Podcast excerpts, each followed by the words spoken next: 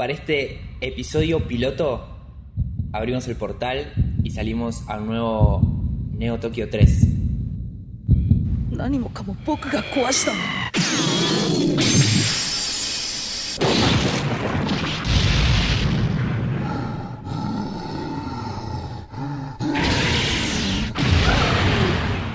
Aunque en nuestro caso, la frase célebre de lo que vamos a analizar hoy sería Lauta, tenés que pilotear el episodio, Otai tendrá que hacerlo.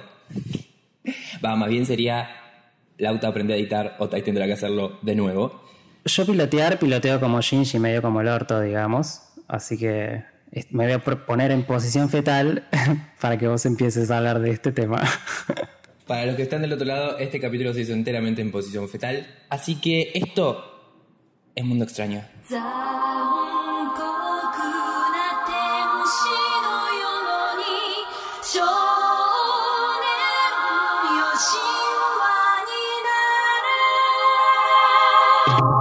Hola, gente de internet. Esto es Mundo Extraño. Este es el primer episodio piloto de este viaje rarísimo que vamos a hacer. Y como no nos queremos tanto nosotros mismos, elegimos trabajar Neon Genesis Evangelion, en particular el reveal de Evangelion, estas cuatro películas que empezaron a salir después de la serie, que están disponibles las cuatro en Amazon Prime Video.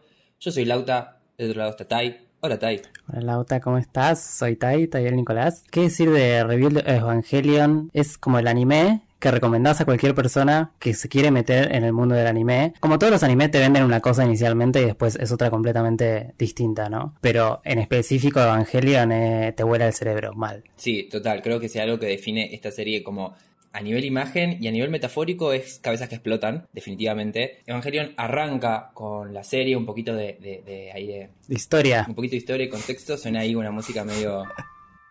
Evangelion arranca con una serie animada, con un anime que pasa entre 1995 y 1996. El creador es Hideaki Anno. Pues de esa serie que están disponibles en Netflix, al igual que las películas, eh, están las películas Death Unrevered. Death and Rebirth, que como hacen una síntesis, digamos, de, de la serie, y The End of Evangelion, que es contenido nuevo, digamos, a diferencia de la serie, que muestra otro lado El final que no se pudo grabar cuando terminaron la serie. La falta de plata. por cuestiones de producción. Si algo que lo persigue al creador de esta serie es problemas de la producción, ¿verdad? Sí. Y bueno, The Reveal of Evangelion fue saliendo muy esporádicamente. Yo he sufrido, he sufrido. La primera de Evangelion 1.0 You Are Not Alone salió en 2017. La segunda, la 2.0. 2007. 2007, 2007, perdón. La segunda, 2.0 You Cannot Advance, salió en 2009. La tercera, 3.0 You Cannot Redo, salió en 2012. Y ahora la cuarta y última de esta saga de, de películas de Evangelion salió ahora en el 2021. Evangelion 3.0 más 1.0, Tries Upon a Time. Y wow, la verdad. Wow, wow todo en realidad, porque es también rarísimo, digo, cuando empezó a salir el review de Evangelion se pensó que era solamente el autor revisitando su propio material. Una remake como fue el, el tema con las otras películas, que era como una reedición de lo mismo. Y la primera, al ser muy parecida, o sea, son los seis primeros capítulos condensados con algún final diferente. eh, estaba contando otra vez lo mismo y no, no se entendía bien si era una remake, un reboot o qué carajo era en 2007. Claro, total. Además eso, al ser tan parecido, pero se parecía como, bueno, ok, el chabón está pudiendo hacer esto con mejor tecnología, digamos, hay algo que, que lo apasiona al creador, es como poder hacer explosiones y robots cada vez más increíbles en cuanto a la animación. Digo, en eso nos tienen muy acostumbrados a no solo la forma de narrar que tiene visualmente, sino que las imágenes sean súper impactantes. Entonces, al principio un poco era, ok, está pudiendo hacer esto con mejor tecnología que en los 90. Buenísimo, pero no.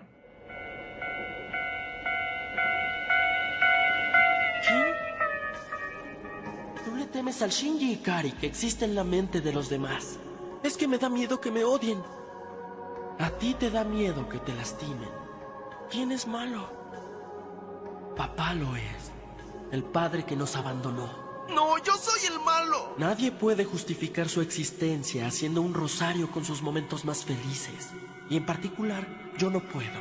Yo no puedo. Yo no puedo. ¿Qué tiene de malo hacer lo que quiero hacer? ¡Ya déjame en paz!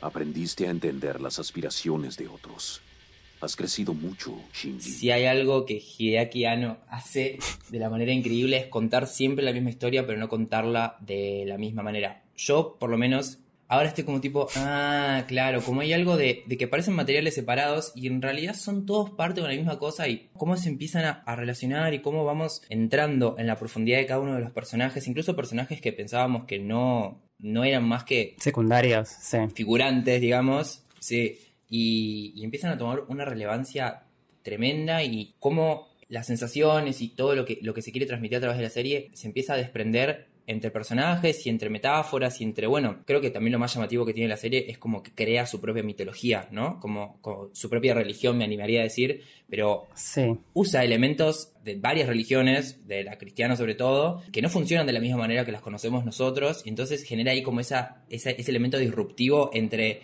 che, yo esta palabra la conozco, pero no, no está usada de la forma que yo la conozco. Sí, sí, sí. Reutiliza conceptos también. Pero más allá de eso, digamos, la narrativa de la historia en sí no es como tan importante porque es muy complejo todo, todo ese simbolismo que puedes estar horas hablando. Pero creo que, que al final lo que importa es el vínculo que se genera entre los personajes y cómo esos personajes evolucionan. Y esto se plantea muy bien en comparación con la serie en sí, digamos, como que la serie es una cosa, sucede una cosa, terminan incluso el final de la serie y la película se complementan bastante bien. Y esto que es un rebuild, es una reconstrucción, es una reimaginación de todo eso, está tomando los mismos elementos, arranca con la misma historia y después cambia completamente, que es un poco también eh, darle a los fans un poco de lo que no le dio al principio, porque era como un final súper oscuro y triste y ahora tenés como todo el final, final feliz que esperás en cualquier historia que querés que te satisfaga de esa manera, digamos. Sí, y algo también de por qué Evangelion me parece a mí que se convirtió en el fenómeno que se convirtió fue porque empezó a. Digo, ya de por sí, los fans de, de los anime y de los grandes movimientos así de animación tienen cierto fervor alrededor de esos materiales y quieren saber hasta el último detalle. Y creo que Evangelion nunca dejó nada servido, como siempre fue una constante esta idea de, bueno, qué tan complejo y cuántas capas de sentido tiene cada imagen, cada diálogo y cada uno de los, de los signos eh, que fue, y los símbolos que fue apareciendo. Y un poco eso, eso lo sostiene, digo, no, no te termina de explicar. Hay un montón de cosas que sí, estas películas tienen como ese guiño entre la serie, entre el anime, personajes que aparecen en un lado y en el otro, que se van encontrando y van teniendo diferentes situaciones que tienen sentido en el recorrido del personaje, pero no termina de explicar, y eso está bueno. Y también es el cierre de una era, es el, el fin de una etapa, es el fin de, de una historia también. Digo, más allá de que Evangelion seguramente pueda seguir en varios otros formatos, se siente como el final de algo. Eso es el final, para mí no sigue en ningún formato. Para mí, déjame soñar, déjame, no seas así, déjame soñar. No, Eh, pará, pero es, es- es demasiado tiempo también. O sea, eh, la serie salió, eh, con, en un año de diferencia, salió entera. Pero el rebuild viene de 2007, o sea que hace años que la gente está tratando de terminar esta nueva tetralogía. Y el, y el manga también salió desde el 94 hasta el 2013, o sea, es algo que se viene construyendo y reconstruyendo y reeditando y, y revisionando todo el tiempo. Sí, o sea, el 3.0 salió en 2012 y la cuarta salió ahora. O sea, Yo igual la tercera no la vi hasta ahora, o sea, me la guardé.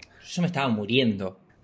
O sea, yo ya, los primeros, los primeros tres años de que se, dilataba, se dilataba, se dilataba, estaba como, ay, que salga, y después ya abandoné y dije, esto saldrá cuando tenga que salir. Pero, no sé, algo también digo, como, sí tiene un crecimiento. No solo el crecimiento de los personajes, sino el crecimiento de la historia toda.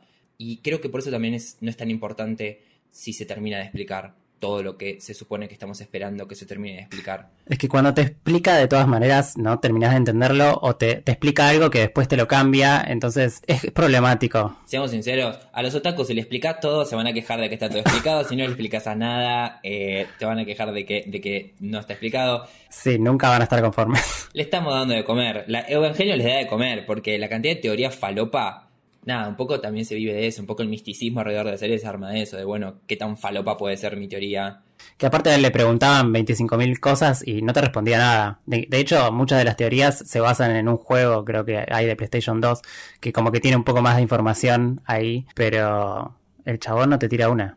Y porque es toda una misma cosa, por eso digo, es- este es el cierre de una etapa enorme y de una historia enorme, que no son solamente estas cuatro películas o la serie, digo, son todos los materiales originales que, sacan alrededor de Evangelion.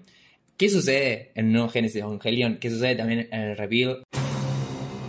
Neo Tokio 3 es una ciudad fortaleza que está a la espera de los ángeles que vienen a atacar para acabar con, con la humanidad en este mundo post-apocalíptico después de que un incidente conocido como el segundo pacto arrasó con la mitad de la raza humana. Igual desde ahí ya puedes empatizar, porque digo, estamos muy en plan fin del mundo. Sí. Así que un poquito ahí ya, 2021, en el 90 y tanto parece algo lejano, en el 2021 es como, bueno. Además que los ángeles toman formas muy extrañas, desde monstruos, kaiju, hasta tipo Virus. un virus Sí. cibernético. eh, así que la verdad que Figuras geométricas. Sí. Estamos en esa. Shinji llega a Neo Tokyo 3 y es casi obligado a pilotear el EVA. El EVA es un mecha, un robot con partes humanoides, destinado y creado por la humanidad para destruir a los ángeles y evitar que el mundo se termine. Esa es la premisa. Sí. ¿Eso es lo único que pasa? No, absolutamente. No, absolutamente. Esa es la excusa, digamos. Esa es la excusa. Esa es la excusa. Pero está todo eso. Sí, ni hablar. Eso seguro. Y está muy bien. Después entramos como en una, en una ensalada de, de- de temas, este, desde religiosos, psicológicos, relaciones interpersonales, depresión, bueno, un montón de cosas que tiene ahí, tío. En cuanto al, al reveal, lo que está muy bueno es de que desde la primera película Sí.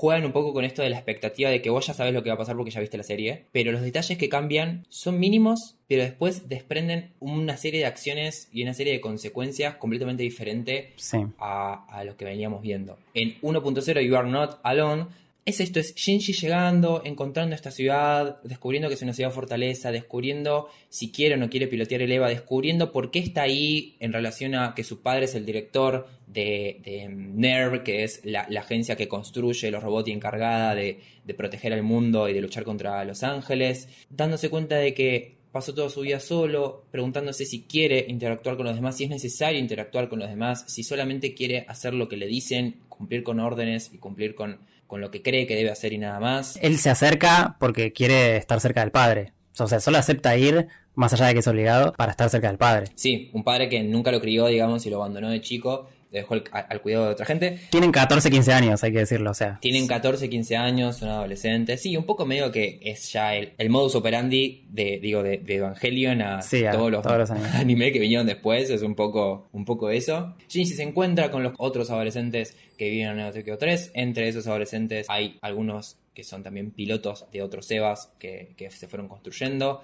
Y cada personaje tiene distintas ambiciones, deseos, incluso la falta de esas ambiciones y deseos es una característica súper particular en cada uno de los personajes, como por ejemplo en Rei Ayanami, que es casi como la falta absoluta de, de humanidad. Creo que una gran pregunta que va alrededor de toda la serie es eso. La serie Yanami fue diseñada para que siempre estuviera interesada en el tercer niño.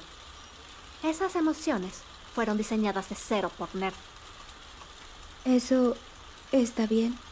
Me alegra sentirme así. Una clave de lectura para estas cuatro películas de Reveal ya van los títulos. Cada título tiene, de las primeras tres películas, Sí. una palabra entre paréntesis. Entonces sería You are not con el not entre paréntesis alone, You cannot con el not entre paréntesis advance y You cannot redo con el not entre paréntesis. Ya para mí eso es una clave de lectura. Porque lo puedes leer sin el not. O sea, lo puedes leer de forma asertiva o de forma negativa. Digo, puedes leer Sí. cualquiera de las dos cosas. Puedes sentir que estás solo o que no estás solo. Puedes sentir que puedes avanzar o que no puedes avanzar. Y que puedes rehacer o que no puedes rehacer. Sí, también es esto de no sentirse solo o sentirse solo y no estar solo y es esa dualidad que se con la serie y con Revealed y que a la vez, no sé si decirlo acá, pero obviamente que esta- en esta reconstrucción de Evangelion se está planteando una realidad alternativa a lo que vivimos en la serie. Entonces, todo el tiempo, en esta particularmente, que es muy parecida, pero tiene sutilezas que van cambiando, es esto de, ir desprendiéndose de a poco de esa realidad que conocíamos nosotros. las cosas que suceden en, en la película en cuanto a la posibilidad de rehacer la realidad y reconstruir la realidad y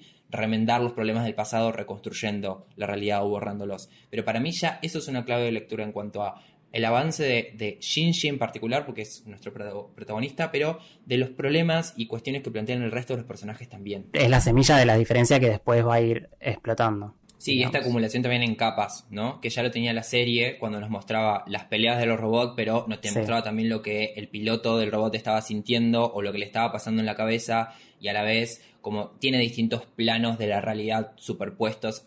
la, la historia en sí, y puntualmente estas cuatro películas vienen acumulando, tienen encima todo lo que ya vimos de, de antes, no solo la serie de la película del manga, digo, Mari, que es un personaje que aparece en las películas, aparece al final del manga, pero no aparece en las series. O sea, ya lo conoces, cuando termina el manga ya sabes quién es ese personaje, no sabes qué pito toca. La de Shinji, claro, por supuesto.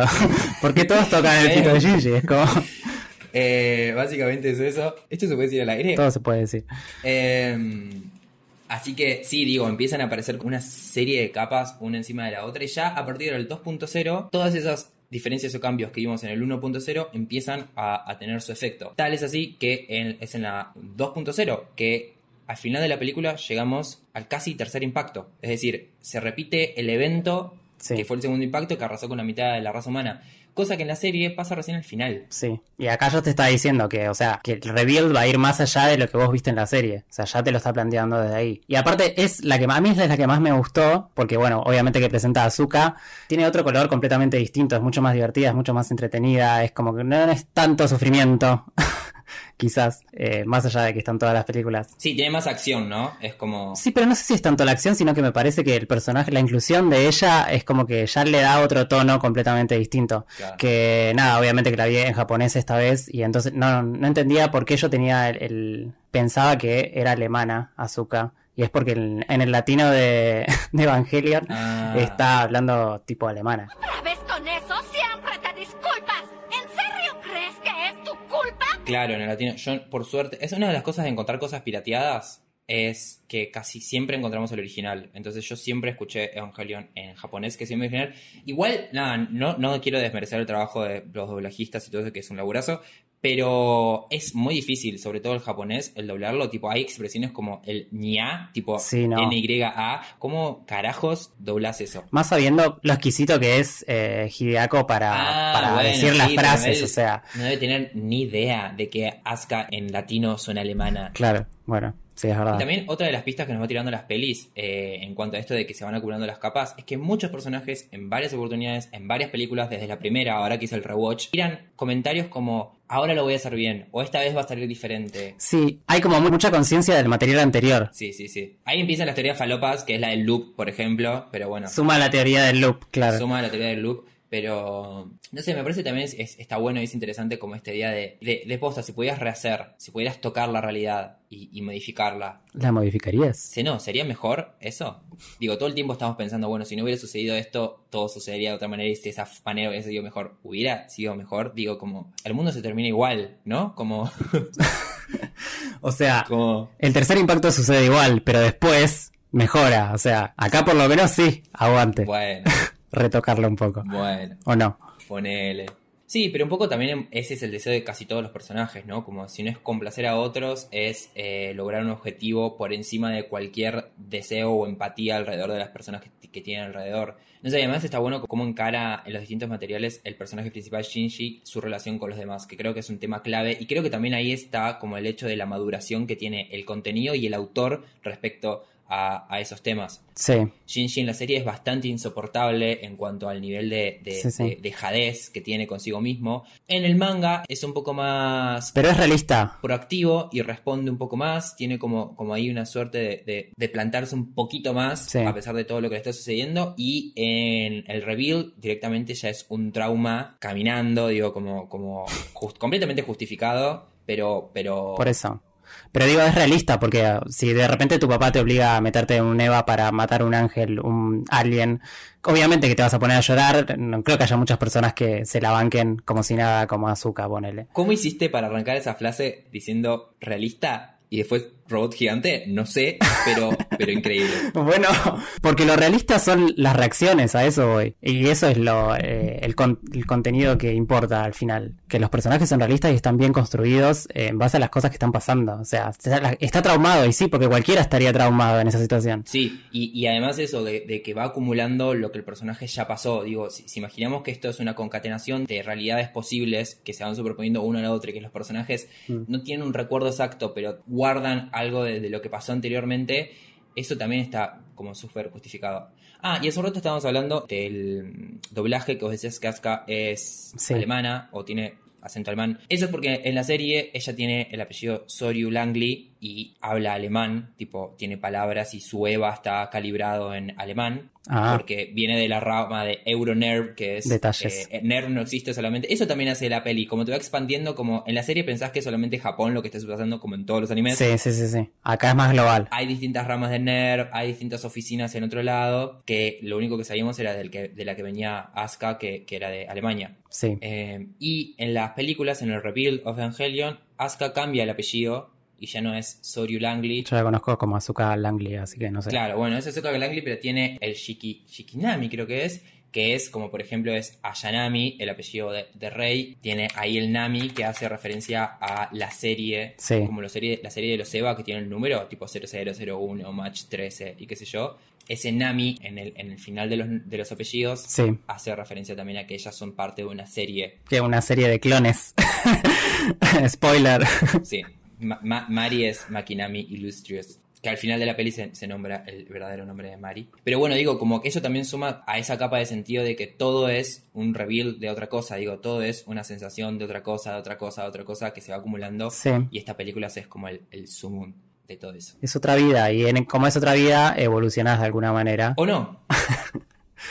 El not. Que creo que es un poco la posibilidad. Digo, como los personajes, si no, si están buscando todo el tiempo ser mejores, que en vole. No, bueno, pero no es consciente, entonces no lo sabes, pero hay una evolución. Sí, hay un cambio, hay un cambio. Para vos no es evolución, está bien. Es como medio, hoy en día me parece que ya evolución, no, no sé si es sinónimo de algo bueno y positivo, digo, ese positivismo científico ya quedó un poco de modé, pero bueno, sí, sí, un cambio, evolución, mutación, prefiero que las cosas muten a que evolucionen. Reconstrucción, está bien. O deconstrucción. Sí, también.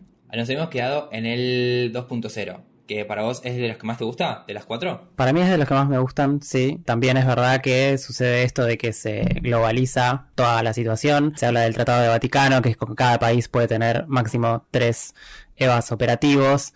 Eso me gustó también, como que metan un poco más de otros lados. También tenemos a Mari que viene de Estados Unidos. Y tenemos el momento más turbio de, de, eh, Shinji matando a Asuka, Asuka. Sí, sí, sí, sí. Bueno, eso ya de por sí es un montón, tipo en la serie original era otro personaje el que moría a manos de Shinji, en este caso de Sasuka, y sí, ese momento es, es, es traumático, es traumático también en la serie porque Sí. eh, le quitan el control del Eva a Shinji. Él está piloteando eso, está, eh, está, no puede ver, en, en la peli ahora le ponen como algo que no puede ver lo que está pasando. Le cortan la sincronización. Sí, cuando vuelve está ahí a punto de asesinar a Asuka. Sí, esa parte es tremenda. Con el EVA 01, que deja su forma humanoide y vuelve a ascender, despertar en su forma mm, ángel bestia, que es la es todo eso orgánico, ¿no? Porque dentro de la armadura mecha que vemos que tiene Nerv, que conecta, que necesita batería, abajo hay algo orgánico que es justamente se supone que están construidos con parte de Lilith estos EVA. Por, por, por lo menos el EVA 01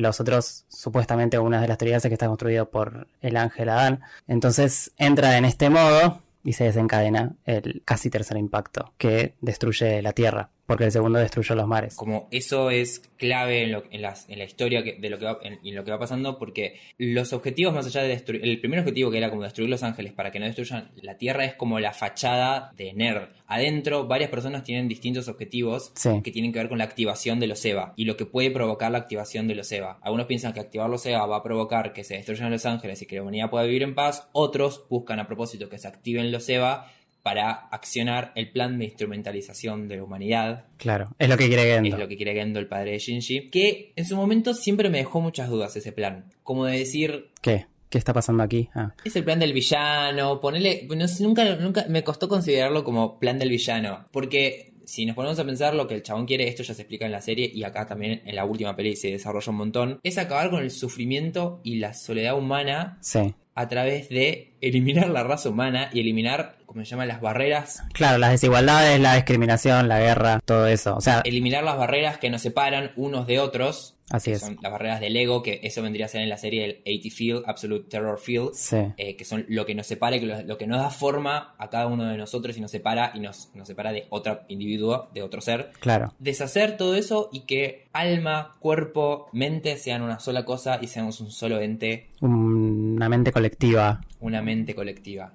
¿Está tan mal?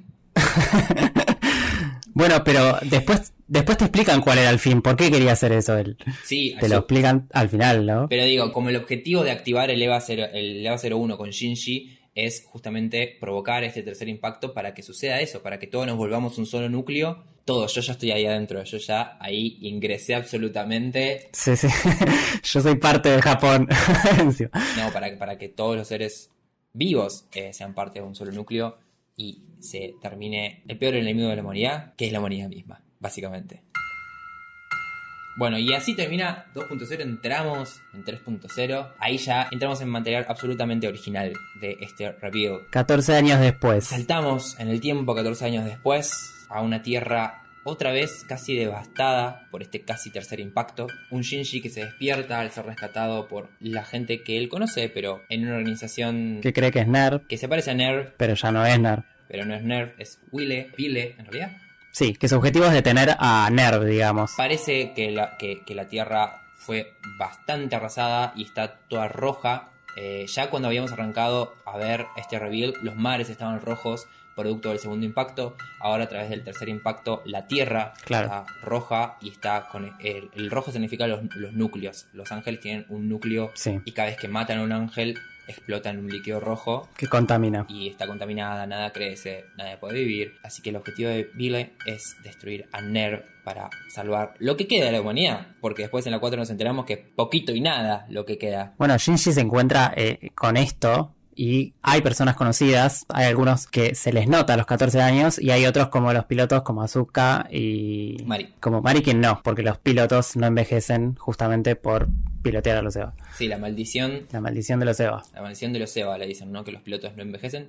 O sea, era obvio, no van a hacer envejecer. A los, a los protagonistas. A los dos personajes que le dan el fanservice, la verdad. Así que es como, veo lo que hiciste ahí. Era fácil explicarlo. bueno. Está bien, como. ¿Y por qué no envejece? ¿Marketing? No, no, la maldición. Bueno. Me sirve. Me sirve. Este.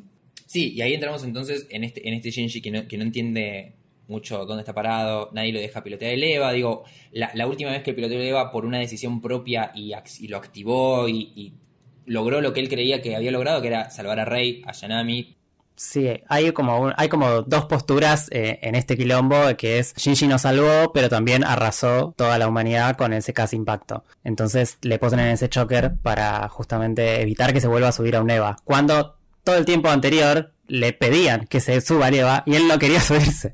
Claro, sí, no, igual nada, pasaron 14 años, pero sí, sí, sí. Ah, ah, digo, y empieza a usar el EVA como una forma de acercarse a los demás. Digo, si los demás quieren que yo, si yo les sirvo a los demás porque puedo pilotear el EVA, entonces sirvo como persona. Y creo que al perder eso, en esta peli es un poco donde lo pone en jaque. Y si le ponen el DSS Choker para explotarle la cabeza. Sí, sí hace falta. Está a punto de. Se hace falta, ¿no? Que es algo que lo tienen todos los pilotos de Evangelion. Tanto Mari como, como Asuka lo tienen también, el DSS Choker. No lo tiene Rey porque no es parte de Vile, sino que es parte de Nerv. La nueva Rey, en realidad. Claro, que aparte son muchas, así que de última tenés otra. La Rey que conocimos, si bien Shinji la pudo salvar, no tiene presencia física en esta película. Aparece otra Rey. Claro. Quedó fusionada con el EVA 01, su alma. Sí, eso también igual es interesante porque como lo que plantea la serie, lo que plantea esta serie de películas es como esta idea de que todos pueden ser clones y pueden ser una serie de clones, así como el Evangelion, pero todos tienen alma y el alma se comparte y el alma es una sola. Sí. Que es, por, que, es por eso por lo cual se puede activar el plan de instrumentalización de la humanidad, porque independientemente del cuerpo, el alma sigue tipo de presencia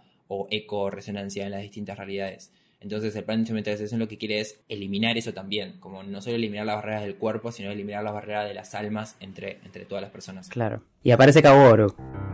Aparece Kaworu. Esta es la película de Kaworu, digamos. Sí, bueno, cada peli tiene como, como un personaje al que, al que, sobre el que se le hace foco, que acompaña a Shinji. En la primera es Rei, en la segunda es Asuka, en la tercera es Kaworu, Nagisa Kaworu, que en este reveal es el primer ángel, cuando en las películas originales es uno de los últimos, no me acuerdo qué número de ángeles. Pero en este reveal, hmm. sí, es el primer ángel supuestamente, el segundo es Lilith. ¿Por qué? Porque Adán y Lilith están muertos en este, en este reveal. Sí, también se la muestra a Lilith en un momento como. O sea, pareciera que en algún momento despertaron esos ángeles también. O hay una teoría, o sea, de entender eso también. Sí. Como que hubo. Pasaron 14 años, obviamente que no. No la pasaron bien. Claro, en la, serie original, tipo, eh, Adán lo lograron reducir a embrión o a, a la cosita esa, Sí. y Lilin está atrapada en el núcleo de Nerv, que es por eso que los ángeles vienen a atacar. Claro. En este reveal, los dioses están muertos, y creo que también eso es como súper clave en la última película y en la lectura de toda la película. O sea, todo lo que está provocando el mal ahora Son los hombres. son los humanos. Es la humanidad. Sí. es la humanidad. Tal cual. Eh, y eso también está buenísimo, porque es también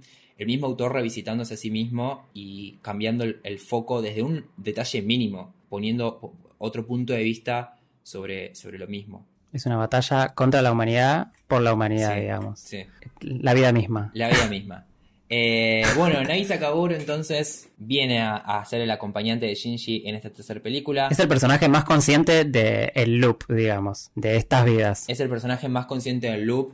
Ya lo habíamos visto. ¿En la primera o en la segunda aparece al final? Aparece al final de la segunda. De la segunda. Aparece al final de la segunda, tenés razón. Despertando, teniendo un montón de. de, de Sí, ataúdes. decir cofres, pero no. Ataúdes abiertos de un lado y ataúdes cerrados del otro en la, en la luna. Y ahí es un poco esa teoría del loop. Refuerza un poco la teoría del loop. Pero sí, Nagisa es el personaje más consciente de todo, aunque no termina nunca de decir realmente No. qué es lo que sabe. Lo único que parece querer hacer es hacer feliz a Shinji. Y lo dice explícitamente, o sea, quiero hacerte feliz. Lo dice explícitamente. Sos un buen pibe. Nadie lo logra, pero sí, sí. pobre, nadie lo logra. Y pa- para tal fin, le promete que activando el match 13, que es el nuevo Evangelion que usa dos pilotos, va a ser feliz. Empiezan a tocar el piano juntos en las escenas más homoeróticas que nos ha dado el cine de los últimos tiempos. En la que Kaworu intenta conquistarlo. Kaoru intenta conquistarlo. Igual ya un muchacho de pelo blanco que te enseña a tocar el piano. Sí, ¿cómo, bastante. ¿cómo no te va a Como, conquistar? ¿Qué más? ¿Qué más? ¿Qué más ¿Qué necesitas? Sé que podrás hacerlo. Y tú también. Ambos. La unidad 13 usa un sistema doble de blog de entrada. Juntos, traeremos esperanza a los Lilin. Lo que necesitas ahora es esperanza y también redención. Así, podrás sentir paz en tu corazón otra vez. Bueno, plot twist no funciona.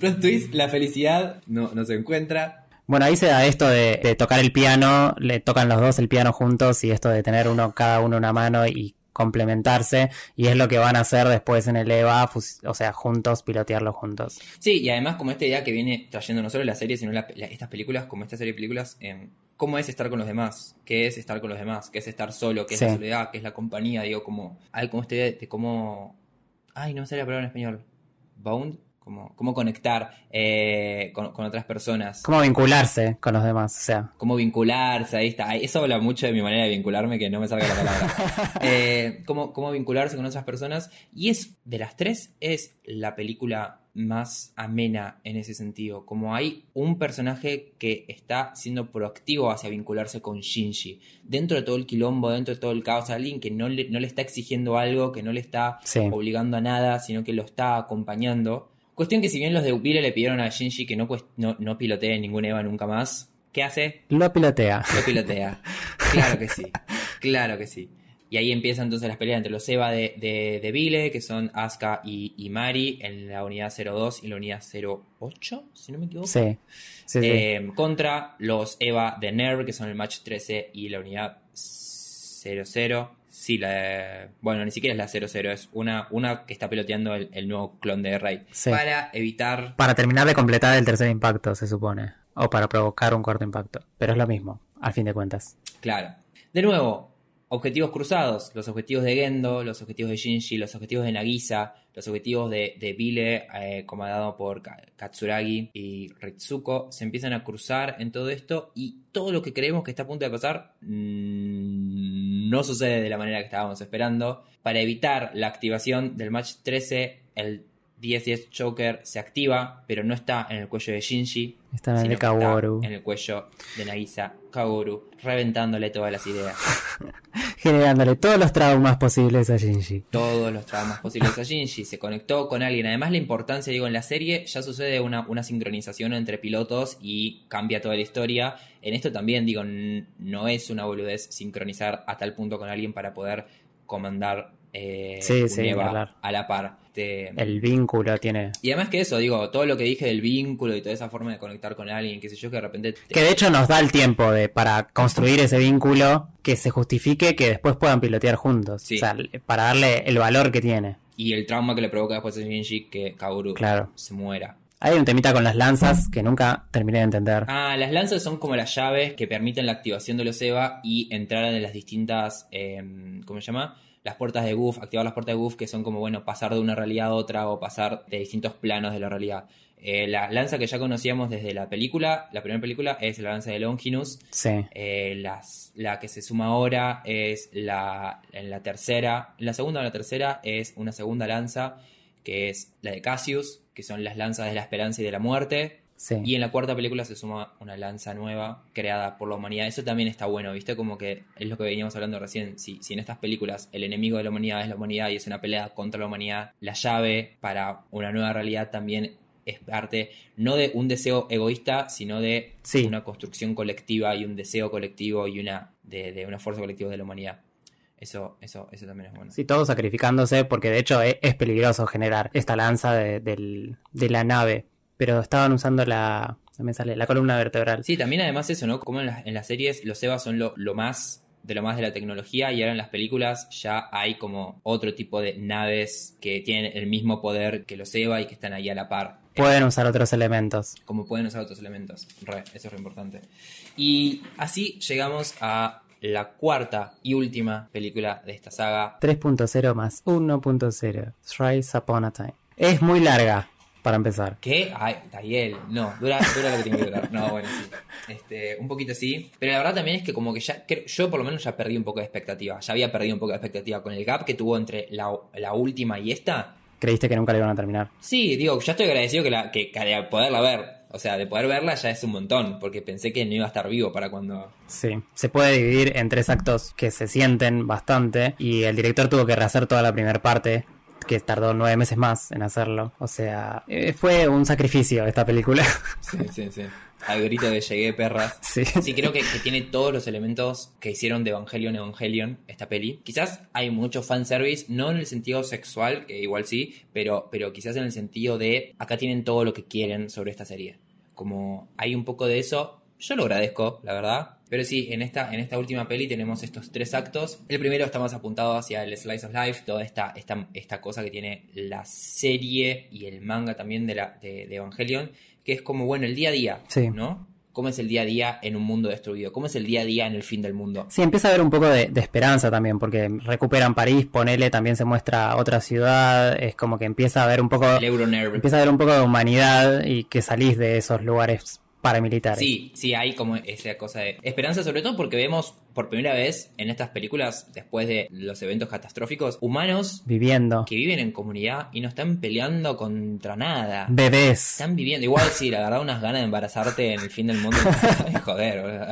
Pero bueno, sí, hay distintos pueblos, distintas comunidades que están viviendo lo mejor que pueden. Ellos igual siempre están felices, por alguna razón que, que no se entiende. Y le agradecen, y le están agradecidos a Shinji por lo que hace. Están agradecidos a Shinji. O sea, es un héroe, realmente. Sí, porque además sobreviven a base de, de estos pilares que mantienen la contaminación y a los otros seres, cla de ángeles y mezcla de evas que viven en, en la parte roja de la Tierra. Hay un pedacito de mar. Va, no me acuerdo si en esta lo muestran o en la anterior, pero hay un pedacito de mar, de océano sin contaminar. Sí, hay un peda- un pedazo de mar sin contaminar. Eso igual es que creo que aparece, no acuerdo si en la primera o en la segunda, que tiene todo el, el monólogo Kashi, que era Sí. una, una reserva de animales marinos específica, como contenida para que puedan existir los animales marinos, porque en el Mar Rojo no podían. Claro. Así que estaba como esa, esa cosa y después eso supongo que se destruye. y- Para preservar a los seres vivos, que también en la nave de, de Will están todas las semillas, en caso de una extinción, digamos. Sí, todo eso es el laburo de Kashi, el ex, el ex y el no tan ex de Mitsato, Mitsato Katsuragi. Tienen un hijo de 14 años en, en esta. Te pensé que le iban a dar más bola a ese personaje, pero. ¿Ves? Ahí te digo que para mí hay cosas para explotar todavía de Evangelion. Pero bueno. Pero hay cosas para explotar en una serie, si querés, porque en una película eh, No, sí. no le da la estructura. No sé, quizás sacar una serie de lo que pasó durante esos 14 años. ¿Qué sé yo? No, yo-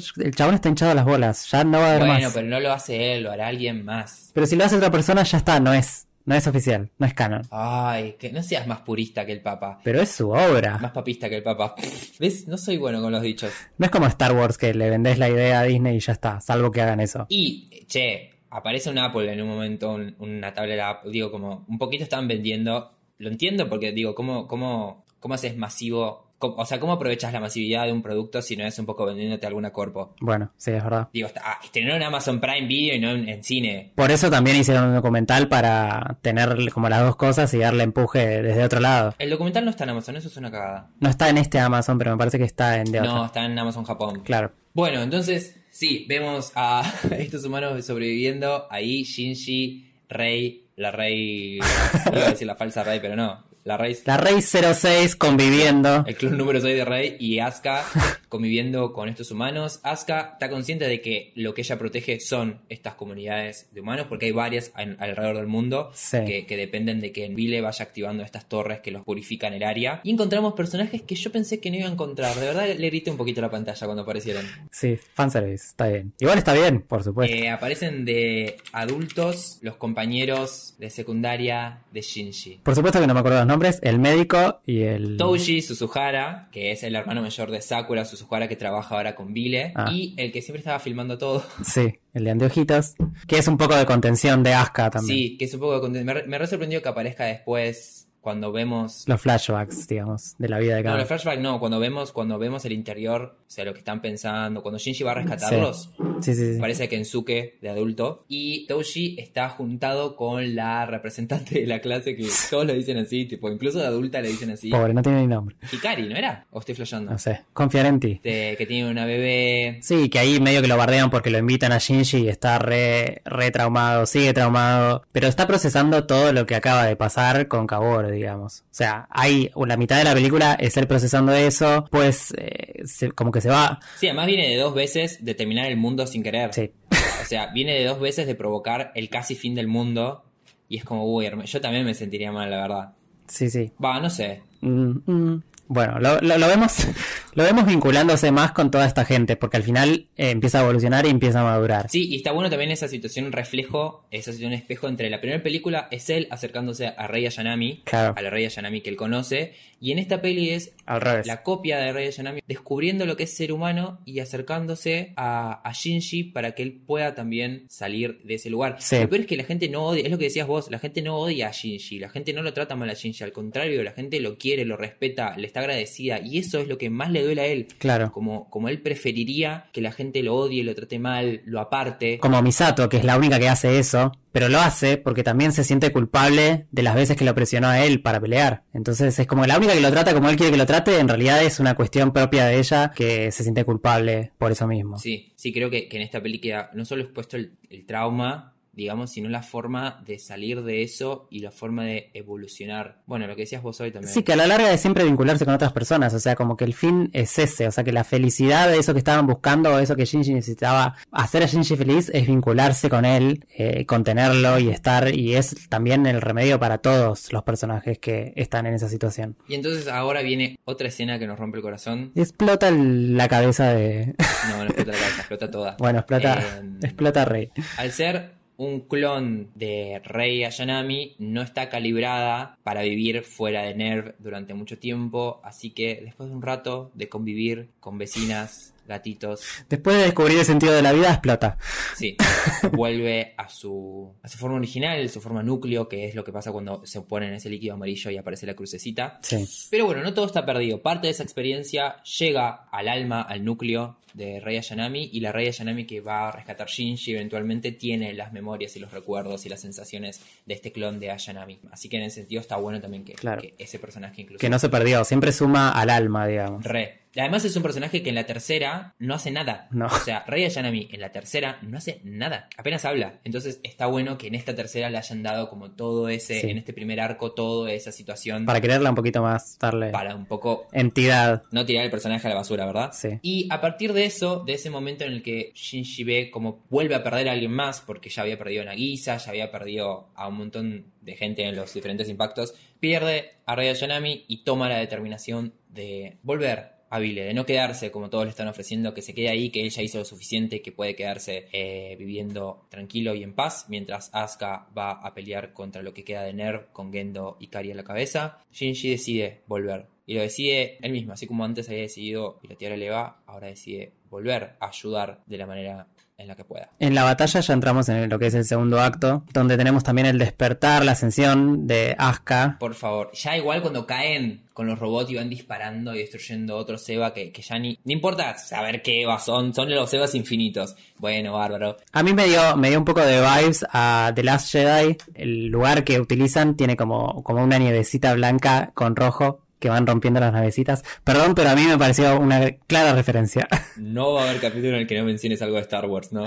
No, lo tengo muy metido. Bueno, se produce ese despertar. O sea, se fusiona, se saca el ángel que tiene, el noveno ángel, lo tienen en, en, el parche, en el ojo que tenía tapado. Resulta que. El ángel que la contaminó en la segunda, por lo cual claro. destruyen el EVA que ella estaba pilotando, sí, sí. Y también la tercera, entre la tercera y la cuarta, aparece algo que es importantísimo y genial de mencionar, que es como el rebrand de los personajes. Ah, bueno. O sea, todos los personajes tienen un vestuario nuevo, eh, una personalidad diferente, una, digo... Súper decidida. Ritsuko, la doctora Ritsuko, pelada. y es Queen, como... Hay, Asuka también, digo, tiene el parche en el ojo, eh, la gorrita con, la, con la, las, las cejitas y qué sé yo, como hay un cambio de vestuario y, y, de diseño de los personajes que es zarpadísimo. Y eso está bueno. Un level up. Un glow up, sí, sí, sí muy, muy interesante. Perdón, era mi momento fan. Estamos al despertar de Asuka, despierta la unidad 03 entre el modo bestia y el modo ángel, sería una, una fusión entre esas dos cosas, con el afán de destruir al match 13 antes de que se reactive Sí. y provoque el cuarto impacto y el impacto adicional quiere provocar. Y acá es cuando ya te perdés y no entendés un carajo de la vida. Sí, y que tenés que estar recolectando información de las películas anteriores. Este sí es un momento en el que los cambios que vimos en las películas anteriores tienen las consecuencias acá. Sí. Como todo, igual ya estamos acostumbrados. Algo que los pilotos hacen para evitar los planes de Gendo era en realidad el plan original de Gendo. el chabón está siempre 10 pasos adelante de lo que vos querés hacer, o sea, es muy capo. Se me hervió el agua para el mate, eso era lo que quería Gendo. bueno, sí, provoca esto, la chupa Asuka y comienza entonces el cuarto impacto con el impacto adicional. Sí. Es como un combo. ¿Querés agregar un impacto adicional a tu impacto por solamente 50 centavos? Sí, algo que se, se supone que era eh, una teoría, eh, lo vuelve realidad, que es esto de pasar a un plano imaginario también. Shinji vuelve al 01, sí, se abren las puertas de Goof, se pasa hacia otro estado de la realidad. Hay un montón de cosas como no solo física cuántica, filosofía, hay un montón de cosas que Evangelion juega todo el tiempo, pero sí, acá están como puestas todas esas y no te explican nada, o sea, no, no hay un subtítulo que dice puertas de Goof, dos puntos. Sí, sí, sí, sí. Puerta que abre, que conecta distintas instancias de la realidad. Eh, lo tenés que interpretar o no sé, tenés que como sacar, googlear en realidad, pero bueno, en los 90 no sé si iba tanto Google. Hablando de Ritsuko, le pega el tiro a él. Por fin, unas ganas, es, ese, ese momento de, ese momento en el que Ritsuko le pega un tiro sin dudar, es como, sí, hermana. como, sí, es lo que todos tendrían que haber hecho. ¿Por qué tardaron tanto? Pero sí. No, además que ese es como la redención de ese personaje que dudó ya de una vez de dispararla a Gendo, claro, no sí, duró sí, de dispararla a ella y terminó flotando ahí boca abajo. Por eso. Eh, Shinji vuelve al, al, al piloto al 01 gracias a Mari que empezó a devorar los distintos EVA en el EVA que ella estaba piloteando para hacer un EVA más tanto, más tanto, más tanto. Eh, Super EVA. Sí, y lograr eh, el poder necesario para atravesar las puertas de Goof y enviar a Shinji. Sí, un EVA en modo bestia, digamos, pero que lo puede controlar Shinji, sin generar ningún impacto nuevo. Sí, también hay algo de la determinación, ¿no? Hay algo como que vemos a Shinji mucho más, después de tener la charla final con Misato, Misato y todo, como un Shinji mucho más centrado, sabiendo lo que quiere, no accionando por lo que le dijeron los demás que tiene que hacer. Mucho más maduro. Y eso pareciera ser la clave para activar el EVA de una manera que no provoque el impacto, ¿no? Como, como de repente todo lo que necesitaba. Claro. Igual en ese resumen de Evangelio, digo, todo se podría haber tratado con dos. Todo, todo se podría haber solucionado con dos o tres sesiones de terapia. Sí, chicos, se, se sientan a hablar, que es lo, es, lo, es lo que pasa al final. Es lo que pasa al final. Se miden en la pelea, eh, Shinji se da cuenta de que en, en, no pueden medir fuerzas y que tienen que hablar, que aparte del contexto en el que estaban era imaginario. Hay un momento medio Truman Show que de repente el, el, la ciudad de Neo Tokio no era Neo Tokio. Sino que era un, como un set que después cuando ves el documental Sí. y cómo filman esas escenas, tiene, hace referencia al método de filmación Por CGI, del CGI. sí. Digo, el CGI, se- si bien es animación, se graba con, con actores y actrices y modelos con todo el trajecito y después se hace todo y hace referencia a eso. Y entramos en el tercer acto, que acá faltaban 40 minutos y yo dije, ah, la- o sea, acá entramos a Evangelion, De pura cepa. lo que es Evangelion, el puro Evangelion, acá sí que no vas a entender un carajo.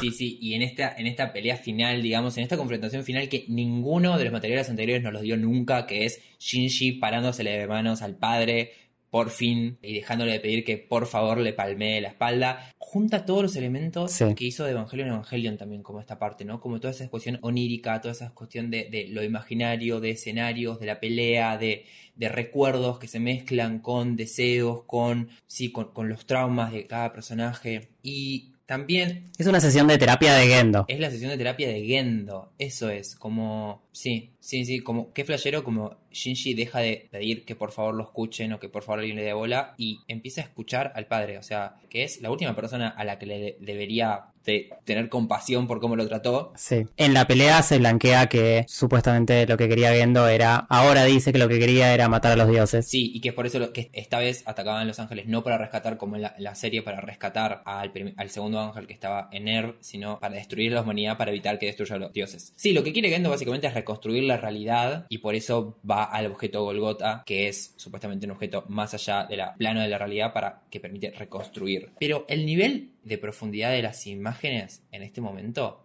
de Shinji hablando con su padre adolescente, el adulto Gendo hablando con el bebé Shinji, como hay un montón de recuerdos, de situaciones, de cosas que parecen ser un recuerdo, pero en realidad son como un imaginario, otra cosa que eh, está zarpado. ¿Cómo, ¿Cómo usan también ese recurso de que, que, en la serie quedó como un recurso de baja producción, que era, ok, en los últimos capítulos no podemos hacer una animación completa, hacemos bocetos? Ahora es un recurso que se usa. Eso me encantó, eso me encantó. Pero es porque suma también a la teoría del rebuild, o sea, de que está trabajando sobre la misma historia, de que está reescribiendo, de que está bocetando, de que va y viene todo el tiempo, o sea que el, el material está en constante comunicación, digamos. Mm. Entonces también ese problema de producción de que falte plata y de que no poder terminar.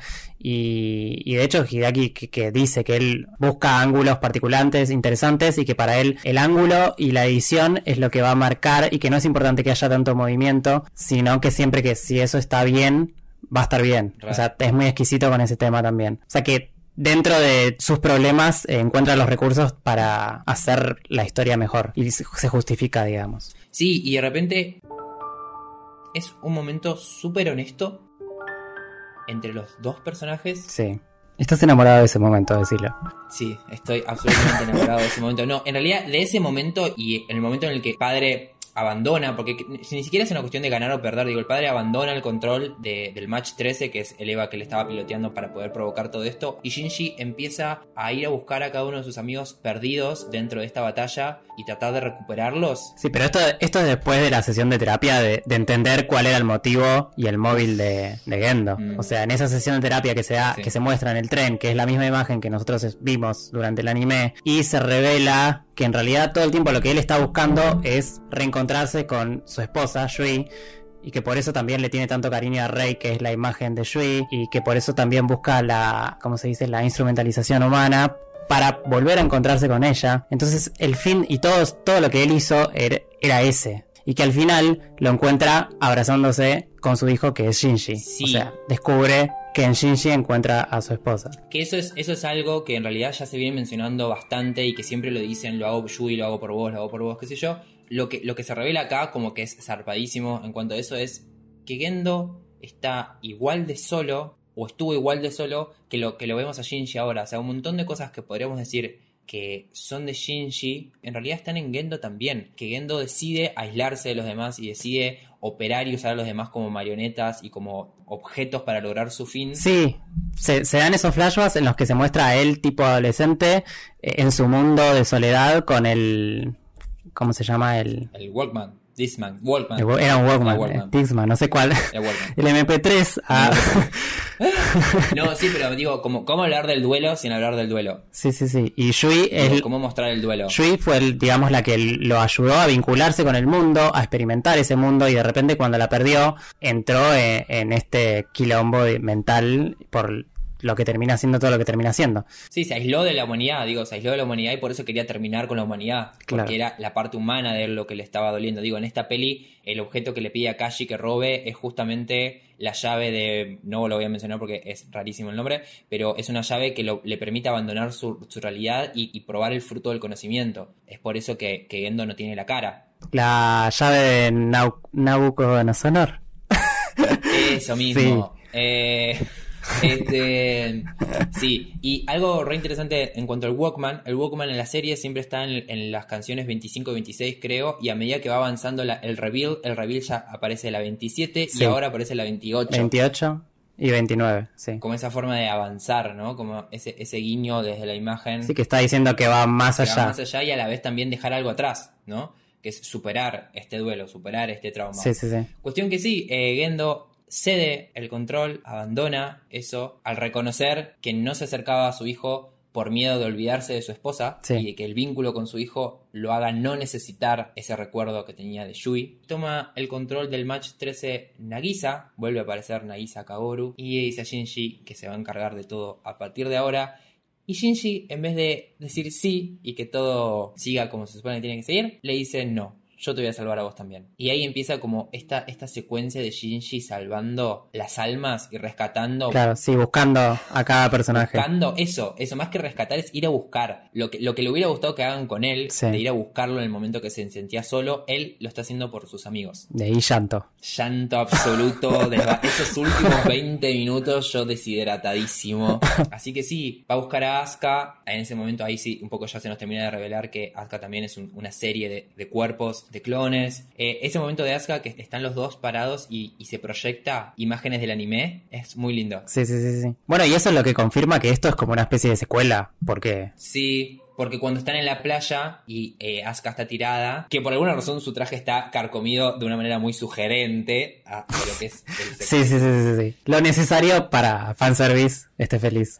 Claro, es también como ese guiño a el final de The End of Evangelion. Después buscar a Rey, que acá es donde digo que Rey tiene los recuerdos de la Rey 6 porque está abrazando un bebé que tiene el mismo nombre que el bebé de Toshi y mm, Hikari. Libera a Nagisa, hablando de que en realidad el deseo de Nagisa de hacer feliz a Shinji era egoísta porque buscaba su propia felicidad a través de la felicidad de Shinji. Libera a Nagisa y se dispone a reescribir la realidad a través de sacrificarse él y destruir el EVA Match 13 en el objeto Golgota, que es lo que va a permitir esta reescritura de la realidad. Sí, reescribirla con un mundo sin Evas. Con un mundo sin Evas. Eso es el deseo que pide Shinji. Sí. Un mundo sin Evas. O sea, nuestro mundo, básicamente. Sí, un poquito sí. Shinji está a punto de hacer eso. ¿Y qué pasa? Sucede el plan absoluto, definitivo. Conocemos al verdadero titiritero, titiritera detrás de todo esto. Yui Ikari aparece para prevenir la muerte de su hijo, para reemplazar a su hijo en este mm, sacrificio final para reescribir la realidad. Sí. Vemos como Gendo y Yui se reencuentran por última vez. Shinji Sí. Y se clavan, se clavan las lanzas y explotan. se clavan las lanzas, las lanzas que ya teníamos, las de Longinus y Cassius, y vemos ahora la, la nueva lanza, producto del esfuerzo colectivo de la humanidad para reconstruir la realidad y para salvar la humanidad, que no termina siendo salvar los cuerpos humanos, sino salvar las almas humanas. Sí. Y eso también fue lindo. Y ahí lo viene a buscar a Shinji Mari. Cae Mari con el Eva 08. Con el EVA 08 más el EVA para todos los, más todos los EVA que se comió. Y la secuencia en la que la lanza va atravesando todos los distintos EVA que fuimos viendo a lo largo de las, de Sí, las sí, pelis. sí.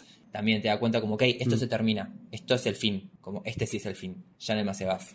Y ahora sí se produce lo que nos viene anticipando desde la serie, que es el Neon Genesis. El nuevo comienzo. El nuevo comienzo. Saltamos a una estación de tren con los personajes que Shinji, los amigos de Shinji que fue salvando en su versión adulta. Sí, un nuevo comienzo en el cual no parecieran conocerse. O sea, solamente se la ve a Mari con Shinji, Kaworu con Rei. Y por ahí por el fondo está Asuka. Sí. Y a, a todo esto digo, lo, lo de Yui cuando, cuando sale a rescatar a, a- sale a rescatar, sale a reemplazar a, a Shinji y sacrificarse por Shinji y todo. Hay una conversación entre Mari y Fujitsuki, que es como el segundo de, de Gendo, Sí. en el que Fujitsuki, una de las cosas que siempre me pregunté era por qué Fujitsuki se bancaba las pelotudeces de Gendo, era como chabón, dale.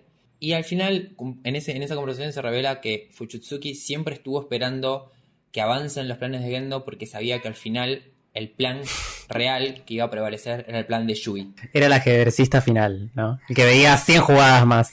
Que Yui lo pensó todo en el momento en el que decidió sacrificarse para estar dentro del EVA 01 y lo pensó de esa manera. Así que eso también fue, fue, fue lindo. Le dio, le da entidad al personaje de Yui y le da un poco de sentido al de Fujitsuki, que si no era como Sí, un cierre. Re. Así que esto también es el final real, final. Hace un rato decía como esto de haber visto Evangelion cuando éramos chicos y haber crecido con el Evangelion y haber esperado las películas a la medida que iban saliendo, lo siento también como un momento en el que la gente que vio Evangelion de chica ahora ve a los personajes adultos, Sí, sí, sí. El tiempo es crucial en esta hora, por los eso. personajes jóvenes, los personajes adolescentes con todos los traumas los ve, de adultos ve una forma de superar todo eso, de, de conectar con los demás. Digo, como en ese sentido no sé si es un final feliz, sino es un final que dice, hey, salí de tu casa, salí de tu caparazón. Sí, con el dilema de Erizo también saber a qué distancia relacionarse con las personas para no lastimarse, contenerse eh, y no separarse individualmente, congelarse y morirse, digamos. Es como, como una responsabilidad afectiva también en esos vínculos. Como una responsabilidad, mira qué manera de ya hipearla. Bueno, sí, sí, sí, pero digamos que, que sí. Este, Lo estamos llevando al 2021, o sea. todo eso, o sea, haciendo todo eso igual, igual haciendo todo eso con un nivel visual y sonoro de la reyuta madre, como Termina con, con One Last Kiss, qué temón. wow. Pudiste no haber no visto nada de lo que hablamos de la responsabilidad afectiva, pero igual disfrutado de una película de robots rapiola. Claro, de última, si buscas lo básico de un anime de acción, también va a estar. Entonces, te cumple en muchos niveles. Pero sí esa sensación de legado y de final de algo de que viene acumulándose y como esa, esa, esa entrega a. No es un pase de posta a las nuevas generaciones, que es algo que suelen tener los cierres de cosas, sino es Es un final. una maduración. Es un final, es, la- es madurar, es abandonar, Soltar. Soltar Evangelion. soltar. Para vos, Lautaro. Soltar. Soltar Evangelion. ¿Qué voy a hacer con el tatuaje que tengo en la nalga ahora? No sé, pero. Y eso fue el reveal of Evangelion. Hay un montón después de detalles y teorías, y teorías conspirativas, y teorías de, de explicas- tratar de explicar un poco la religión de Evangelion y un poco ese, esa idea de, de los, Y todos los simbolismos. los simbolismos y todo que va dejando, que la verdad está buenísimo y a veces me gusta escuchar esa falopa, pero no hace falta eso para disfrutar Evangelion, honestamente. No, pero sí hace falta verlo completo y en el orden que hablamos, porque si arrancan por Reveal, Sí. eh, les va a gustar, pero no van a sentir lo mismo. Pueden hacer el camino inverso, sería interesante, ¿no? Yo ya no lo puedo hacer, pero digo, como hacer, ver primero el reveal y después ir para atrás. Sí, Digo, porque hay un montón de materiales, digo, ni yo vi todos los materiales, ¿entendés? Como está bien, yo vi la serie, leí el manga, vi ahora estas películas, las películas anteriores, pero después están los juegos que también tienen como datos canon. Sí. Está en la otra historia que es, no me acuerdo si es, hay un manga, el proyecto de instrumentalización, en el que los personajes no hay evangelions y los personajes interactúan como si fueran adolescentes en un colegio y tipo, Shinji vive con su padre y su madre. Ah, mira, no sabía de esa. Así que, digamos, hay un montón de, de material. Así que digo, este, este final tampoco es un final, uh, sacado de la galera. Es algo en lo que eh, Hideaki viene elaborando, digo, como estos diferentes mundos. Sí, bueno, pero son 25 años de material, o sea... Sí, wow, claro, es, es mi vida en material, qué locura. Sí, sí. Sí, Bueno, eh, esto fue Review Evangelion. Yo no tengo nada más para decir. Yo quiero decir que está muy buena la experiencia de verlo. Sin embargo, a mí la serie me gusta más. Pero lo que tiene de nuevo esta tetralogía es que también tiene un pasaje del tiempo en el cual la animación va mejorando y todo, todo suma un montón. Y ver ese mismo material en mejor calidad y con nuevas ideas eh, está buenísimo.